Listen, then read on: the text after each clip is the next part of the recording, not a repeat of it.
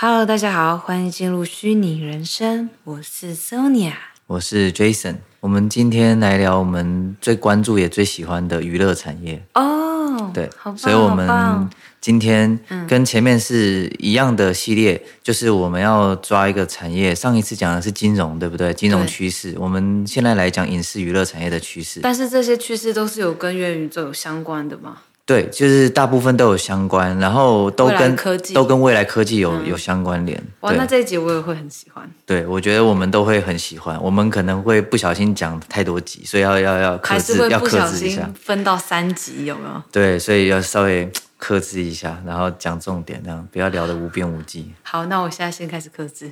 就就待会第一个你就失手。我们第一个，嗯。来讲一讲全息投影，也有人叫做全像投影。你有听过这个东西吗？没有哎、欸。你看，我就知道你马上不能聊了，对不对？对。这个我稍微可以小聊一下，因为我自己也很喜欢，就是拍片这种电影这种东西嘛。然后之前我就有研究过，像呃，如果有有学摄影的人或了解摄影器材的人，就是会知道说，呃，好莱坞这种等级，他们用的。这个摄像机绝对是就是我们平常很难接触到的，因为可能一台就可能是一台名车的价钱或什么的。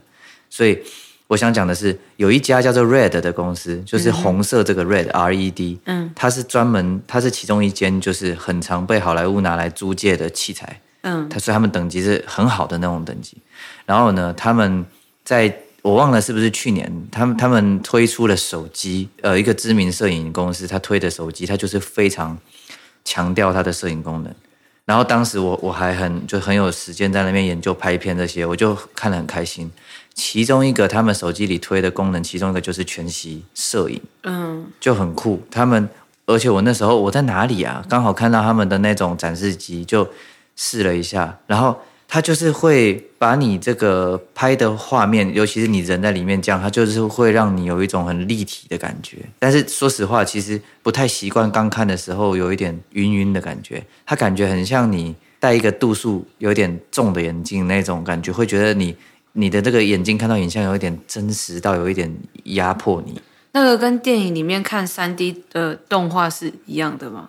就是其实感觉是这种，感觉我没看过哎，对，但感觉有点像。但是真正的真正的全息投影的技术，意思就是指说，我们现在一个一个像投影的装置，但是它投出去不是一个平面，而是投出立体的图像。其实现在已经有这种技术了。嗯、问题在哪？问题是在它还是很难普及化，因为它的成本太高。所以你的意思是说，你那个时候去那间店，然后试用那个机器，你看到的时候。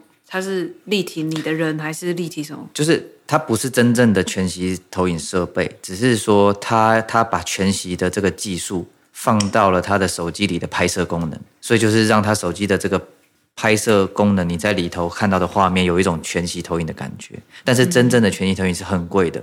我问你哦，呃，一台投影机你你印象中大概多少钱？很广哎，可以很便宜，也可以很贵。那那我意思是说，你讲个贵一点好了。我可以讲，我在学校看过最贵的摄影器材，大概就一万美金。对，那我告诉你，你你讲那个已经是超专业的摄影设备了。但是你知道现在的现在的全息投影设备还要六万美金，所以没有人买得起。就是现在问题就是说这个。技术，它是它是一个跟我们待会要讲的很不一样，是我们待会讲的东西是还在发展技术当中，还没成熟，嗯、而全息是技术已经出来，但是它的造价过于昂贵。那这样子是什么样的人会需要用到这个全息投影啊？其实说实在，就是它它提供了我们视觉感受的另一种观感，所以说你要说谁需要，你可以说大家都需要。问题就是在它必须被被。降下来，它的这个成本才能够普及化，不然它们只能被用在哪里？就是那种虚拟歌手演唱会，他们用的就是全息投影的这个这种技术，三 D 全息投影技术。例如说重现什么邓丽君，他会逼真到你在一个距离下去看，真的就是简直就像那个人真的在舞台上。对，然后背景也看得到。对，所以你想想看，这样子是是一个很高规格的技术，去把这个光可以这样。弄成三 D 的样子，所以所以这个不是一个很容易就是。哎，我记得好像韩国韩国 K-pop 也有类似这种东西。还有用在我刚刚说的虚拟歌手上面，例如说什么初音，这、嗯、是日本很有名的虚拟歌手。哦、那那他本来就是虚拟的、啊，你你你你如果用真人上去，反而会会让大家很失望，因为你知道现在很多人喜欢二次元的东西，你懂意思吧？嗯、很多人是。比起活生生的人，他更喜欢动漫或者这种虚构的人物，所以这是真的会有人去看的。就是有有虚拟三 D 的歌手在上面演唱，他们还是很高兴，还是会去买票的。嗯，然后更何况以后还会在元宇宙开演唱会，这就是更虚拟化了，就是连一切的环境都是虚拟。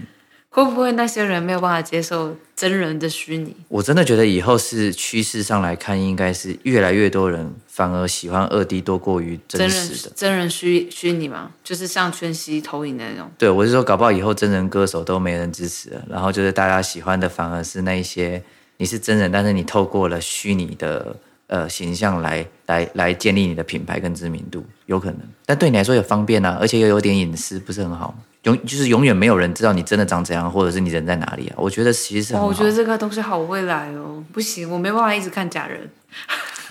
好，那我们我们来讲下一个。好，下一个，好，下一个是容积捕捉技术。我能感觉你的语气中带有疑惑。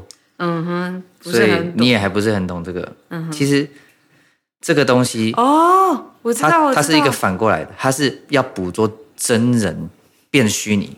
懂意思吧？我们看的那个那一部电影，它也是有用容积捕捉技术把那个人变成美眉。啊、呃，不是，那就不是最近的，那个是很很一阵子以前。可是这个是容积捕捉技术。你说的是不是阿丽塔？呃，我我想想看哦，他有没有用到容积捕捉技术？应该。还没有，你知道为什么吗？嗯，因为我们有看到那个演员他的那个幕后花絮，他们拍摄的照片的时候，他还是穿着很很丑的衣服。我跟我跟你讲，只要你看到演员还是穿着一个全身包紧紧，然后会有会有一颗一颗球，甚至他们在脸上要画很多点点，对对对，这就不是所谓的容积捕捉技术。哦，那那是什么？这叫做这叫做动作捕捉设备，就是说。我我跟你讲，这大家应该也很 confused，因为有些人连动作捕捉设备是什么也不知道嘛，所以我跟大家说一下。嗯，现在比较普及化的电影，如果说要拍摄一个演演员，然后他演一演之后，嗯、之后要去合成一些东西在他身上，还有什么，好比说盔甲、道具什么的。现在大部分的做法是演员要穿动作捕捉设备，嗯、就是我刚刚讲的一套灰灰黑黑的衣服，然后上面会画很多条线，会有一些圆球球、小点点，然后。脸上要捕捉面容，要捕捉面孔，所以不能戴面具。但是呢，就要直接在演员脸上面画黑点点。所以我相信，如果大家有比较特定喜欢哪个演员，看到他拍摄的幕后，有可能有看过这种画面，就是演员要穿的很丑，然后身上都是点点，这叫做穿戴动作捕捉的这个这个衣服。嗯但是我们现在在讲的，这是一个更先进的，叫做容积捕捉技术哦。我刚才忘了科普一下小英文，就是说刚刚讲的全息投影是叫做 holography，嗯哼，然后现在我们讲的容积捕捉技术是叫做 volumetric capture。那这个容积捕捉技术它厉害在哪？是演员不用再穿那样丑丑的样子，反而是有一种好几十台摄影机围绕在这个演员，嗯、然后演员在中中央演戏，这这几十台摄影机就是会共同捕捉出这个演员的一个。即时的三 D 建模，那他的面面面容呢？也不用，完全不用。哇，那因为因为你想想看，这这几十台摄影机几乎是完全围绕着这个演员，所以说每一台摄影机就是负责不同的演员的角度去建模，所以这几台摄影机会被联合在一起计算，就是他们会运算出一个结果，这个结果就是这个演员在这边的每分每秒一举一动，全部都被即时建模出来，所以这是一个很厉害的一个呃很大量的运算。我好好奇，我我可以跟大家分享一下那个阿阿丽塔的故事。可以啊，就是因为之前我们看阿丽塔的时候，我们知道，就我们我其实就是没有很喜欢，没有到很喜欢看动漫。虽然我最近在在追《进击的巨人》的最后一季，嗯，就是我看动漫一定要是因为那个。故事很很好，不然我看不下，就是我不太习惯。对，Sonia 都说这个假人他就没有感觉，他一定要看真实的人这样子。对，我就是我比较不太对假人比较没有办法有那种就是。对，你你这样讲的人会生气哦，那些喜欢二次元生气，什么假人哦，这是什么东西？你才是假人呢。反正他们一定就是喜欢二 D，当然就会觉得说，哎，你你这样称呼二 D 这样子很侮辱，很侮辱这个动漫。不是那个意思啦，你现在在帮他们说话，因为你就是一个宅男。没有，因为你看，就是我叫你看《进击巨人》的，对不对？好，我想讲，是我那时候看阿丽塔嘛，啊、然后因为他是他是用那个你说那个叫什么捕捉，嗯，就是画点点那个叫什么捕捉，他就还是穿戴那个动作穿戴的衣服啊，对，所以他可以把演员的面容就是就是会捕捉的很清楚嘛。尽管他不是真的人，我都还是能隐约感受得到他这个人在电影里面的感觉。嗯，所以那时候看完的时候，我就就看假人比较没办法看出演技，我也是讲假人，嗯，可爱的假人。然后，可是后来看完的时候，我就那时候就有跟杰森讲说，我觉得他没有演出小时候的小女生的那个感觉，就不够。嗯，因为那个演员本本身年龄有点大，然后你认为他带入角色没有把这一块年龄去除的很干净，对不对？对，其实跟年龄大没有关系啊。我觉得年龄大还是有办法演出小孩子的样子，只要角色功课做足的话。嗯，但是因为他。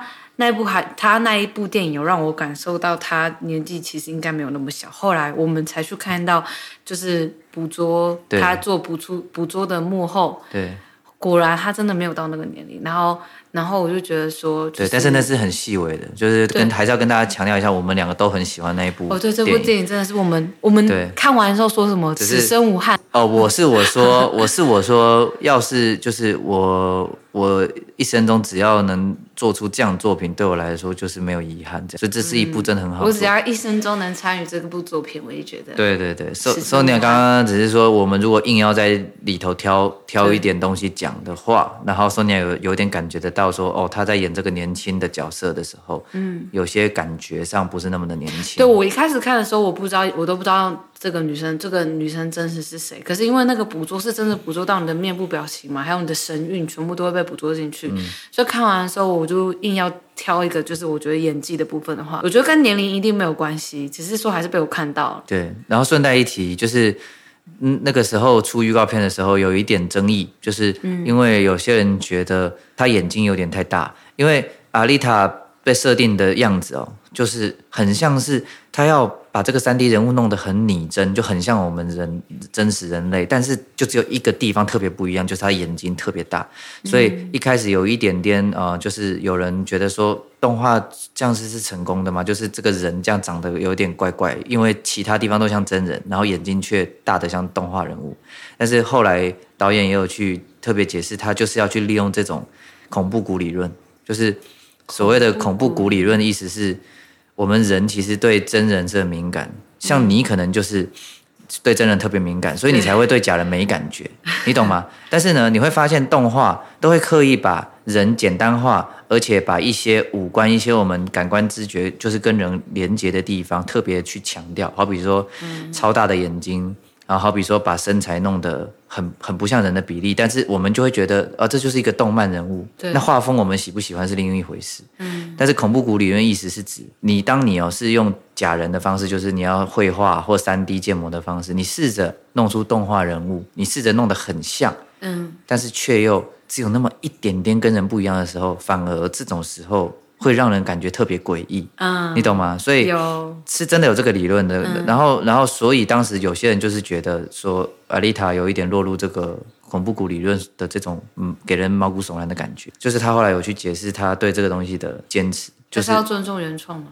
不是，不只是尊重原创，就是他对于这个角色、角色以及电影的需要。他在这个故事中，我这样讲有点暴雷，但是就是没看的人，我还是很很很推这一部了。嗯，没看的现在这边暂停一下，也可以暂停，但我尽可能讲的不暴雷。我想讲的只是说，因为这一部本来就有很深刻在探讨机器人是不是人。嗯，因为因为对于这个人而言，这其实也不算暴雷，就是这个主角这位女孩阿丽塔，她她本身就是机器人，但是她一直在人跟机器的世界之中徘徊挣扎。然后他一直不断在这里找到自我的定位，嗯、所以就是说导演故意让他长得有一点点要人不人，要要动画人物不动画人物的，你懂吗？故意让他卡在这个很很奇怪的位置。好，我我跟你说，我们今天呢就讲到这一点就好了。哎，对，我又不小心讲太久。对，没事没事，因为我觉得关于刚刚说的这个，我有一件事情很想跟大家聊。就你还记得我们之前看的那一部电影，什么先生的，很像很像虚拟市民的那一部。那叫做什么？叫《Free Guy》那一部电影。然后那部电影啊，就是因为我们两个都曾经就是游戏沉浸感非常深嘛。没听那一部的可以去听一下那一部，也在前几集。然后那部真的让我觉得，让我觉得我可以跟假人谈恋爱。为我又在讲假人了，对不起，就是、嗯、就是让我觉得说，因为我之前我们就有说过，我一直都觉得不认识的人，反而你越越越愿意跟他坦白你的心声。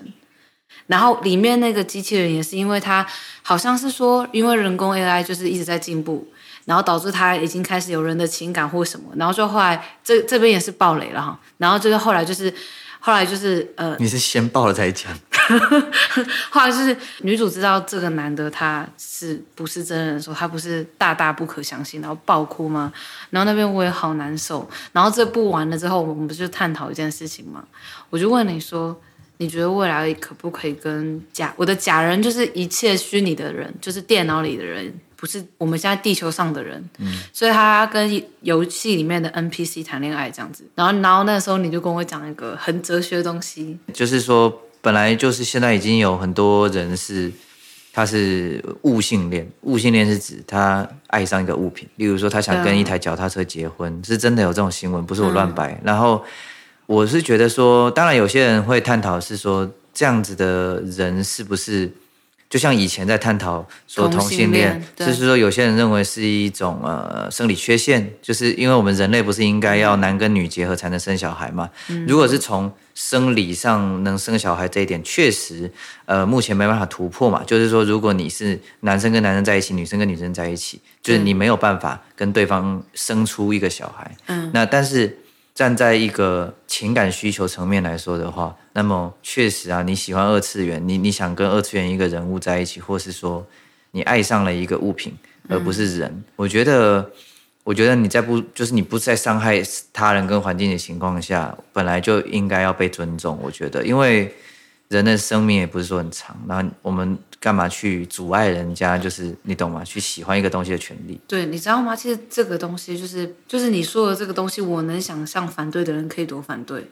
对，但我只是觉得这个之后如果多到一个程度，会面临的道德问题是关于嗯人类存续的问题。讲的夸张一点是讲的夸张一点是说大家都都不是传统上面男女的结合的话，那么。是不是这个生小孩到底是一种义务还是一种自由？就是会变得很这个地方就很很会变得有点对，有点尴尬了。就是变成说，呃，如果真的有这么多人都好比说，先不要讲那么奇怪的，就是就是这种什么物性恋或者什么这种少见的。现在稀稀有度而言，他们还是比较少人这样子。也许有些人心里面有这样想，但不敢讲出来，因为碍于就是环境上还是有很大的道德压制。但重点，我只是说。就算不讲这些，我们现在的趋势也朝着大家越来越个人主义、个人化了。也就是说，大家会花更多时间在自我成长跟自我追寻的路上。嗯，那讲白就是结婚率可能下降，晚结婚甚至不结婚的人越来越多。不生小孩的现在已经对不不不婚不生主义的人可能会变多，嗯，因为他们可能更倾向于。未来就是追求自我的满足就好了，就是我自己，我自己可能光靠这些作品、这些这些娱乐什么的，我就很满、嗯、很满意我的生活了。我为什么一定要成家立业？嗯，所以我一说，当这种时代来临的时候，就是要面临的，大家就要共同探讨。对对，然后然后你不是说这个东西都是会一开始会造成混乱，就跟元宇宙刚来的时候会造成混乱。对，然后最后再平衡，反正所有事情都是要取得平衡的嘛。其实永远对啊，永远的就没有一个没有一个终点，没有一个叫做平衡的终点，对因为我们人一直在变化，环境的东西，什么科技的推陈出新，就是全都会影响我们的平衡嘛。所以大家都要在动态中一直不断的找平衡，就是这样。嗯、而且你知道这个东西，其实我有写灵感的习惯嘛，就是我会把我灵感记起来。嗯、我有一个灵感就是跟这个很像，我就是故意写说。就是当到一个很远的未来，嗯，大家都不不生小孩的话，嗯，然后会是一个怎样的世界？我当时就有假装模拟一下，就是好比说会变成说，那个你把你精子跟卵子捐出去或放在一个像银行一样的地方，嗯，已经会很普及化这种行为，因为等于就是说你你你不婚不生可以，你没有义务让你让别人对，但是你要放在一个好比说。可能是政府或什么机构去管理。他们需要有小孩的时候。对，然后就是说你有义务捐出你的精子跟卵子，嗯、因为要让人类继续下去。但是你要不要养你的小孩，你要不要生你的小孩是你的自由。对啊，就我那时候就很有趣嘛。我刚刚是想讲说，我觉得我们现在提出来这个理论，一定会很多人，就是很多人会就是不认同，会觉得不可思议，或怎么讲出这种话。但是我得说这一点，我是我是觉得。因为我们两个想法本来就比较 open，对，在这方面，我，我们必须承认，我们热爱追求电影本来就会有一点，神经病，有时候就是会想一些莫名其妙的东西。对，对，因为这个东西，我看我我我觉得，因为我觉得我内心是传统的，我觉得我内心还是有一点点小小冲突。我很确定的是，我喜欢探索未知和不确定的事情，而且我热衷于沉沉浸在那个当下，反而觉得说，如果假设说。我的生活一切都是我已经知道，和我也能想象我未来长什么样，嗯，就会觉得说很没有意义，嗯，所以这个东西对我来说，我是害怕，可是是兴奋的。我会觉得说，跟虚拟人、二次元谈恋爱，就是不婚不生不危害。那其实跟现在很多个人女性主义很像，所以我才说这东西都要平衡啊。对，现在我们绝对不会说你捐精子是你的义务啊。对，这样大家一定很难接受。问题很多人会反对。问题就在新平衡。我我我等于说，我刚刚就是在假设一种新平衡，就是说，如果未来真的走向太多太多人类都都不生小孩，都不繁衍后代了，那么谁来负责去做繁衍后代这件事？所以我的意思是指未来。也有可能会出现这种，我觉得我会把它归类也算是一种环保议题，因为环保要的就是纯人类存续。其实，那你人类不再生小孩了，也是一种对人类来说的一个。你探讨的好深啊。环保问题没有很深奥，然后，所以我只是说我假设一种新平衡，就是说，当大家都知道说现在大部分的人类都没有再繁衍后代的意思了，那么大家就会慢慢能接受一些关于就是繁衍后代要成为义务的一个看法，所以就是大家就会可能慢慢接受，就是。一定的年纪的时候，你要去捐出你的精子，你要去捐出你的卵子。好，这样就很难过的事情是，就是我们今天是讲两点就停下来，我觉得这样很好。可是你刚刚那件事情，有让我去。啊，真的吗？我还想再讲一点的说。下下集下集。哦，这样才讲两个耶。可以可以，你听我讲，你刚刚说的那个东西，有让我去思考一件事情。因为刚刚其实我有点怒了。怒什么？你在生什么气？就是怒，就是不支持同性恋的啊。我觉得我们现在已经有点变成电影人生了，已经不是，已经不是还没有还没有开始录。可是呢，因为我马上听到你去想那要正式要解决问题的时候，我我就觉得说，嗯，我是怒没有错。我觉得他们剥夺他就是这些人的自由，但我的意思是说，好，他们可能也没有在为你去为为你刚刚去想说环保议题，你刚刚。把它归类成环保环保议题的这个东西去思考，他们只是在去相信自己为什么不可以同性恋而已。嗯，然后我觉得，可是你却想到下一个阶段，就是其实真正要正视的问题就是这个啊。那你就是你你知道我想说什么吗？就是这件事情也让我 我想到好像好兴奋。就我觉得说，我可能那个我可能那个时候的怒，就是跟他们一样，就是我们站在不同立场，然后我我不同意，你也不同意。好，那其实真正要解决就是你现在说的这个嘛。真正会造成问题的就是未来，未来如果真的都没有都没有办法传宗接代，没有小孩的话，那是不是就有像你刚刚说的一个解决方案，有一个精子库、卵子库？那那是因为我想创造有意思的故事嘛，所以我我我我就是会去天马行空的把它想想出去啊，所以我甚至就是会去想到。因为你知道，其实故事要有意义，重点还是要你还是要探讨回一些人会在意的议题。所以我意思是说，如果未来是这样的一个世界，然后捐精子、捐卵只是一个义务的话，那就会衍生出新的问题。但其实新的问题的核心还是旧的。我指的是说，例如说这些直接从精子卵子机构培育出来的小孩，嗯，他们的归属在哪？他们的爸爸妈妈是谁？然后会不会有角色？就是有个主角，假设就是主角，就是说他就是一个。从小一直想办法去找到自己的爸爸妈妈的一个角色，会不会有这样的角色？会不会人的本能上面会一直去寻求自己亲生的爸妈？就是就会去开开始探讨一些道德或人人的人的意义。就是因为如果以后的世界变这样，大家就变成没有一个家庭体系了嘛？因为我们现在还是一个有家庭体系，就是大部分的人，我当然知道有些人还是呃可能孤儿院长大，但是我只是说现在大部分人。还是爸妈亲生的，但是当然也有一些不孕症的人，他们要想办法呃借精子借卵子来生。但是你看，他是因为有有不治之症才这样做。但是会不会以后可能是因为出于大家就是自由，就是觉得我就是自由，我就不想啊，我不想要有小孩，然后就变这样，所以这样子问题是不是会变大？然后变大了之后又会产生什么东西？就是我会觉得很有意思，所以我就把它当成故事来写这样子。但是但是你会发现所有东西回归到都还是人的一些很根本的问题，就是一些什么生跟死，或者是一些。人追寻自我的根，你的根源在哪？就是你从哪来，要去去往何处？这是哲学最常讲的一个最大的问题嘛。嗯，对啊，所以我只是说，所以我才说讲来讲去就很像电影人生呢。对我，我是听的是挺兴奋。嗯，那我们不再讲一个吗？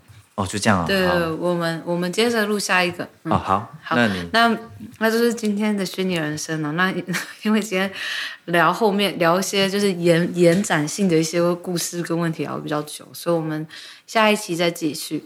感谢大家收听我们这一期的虚拟人生我们下期见拜拜。拜拜。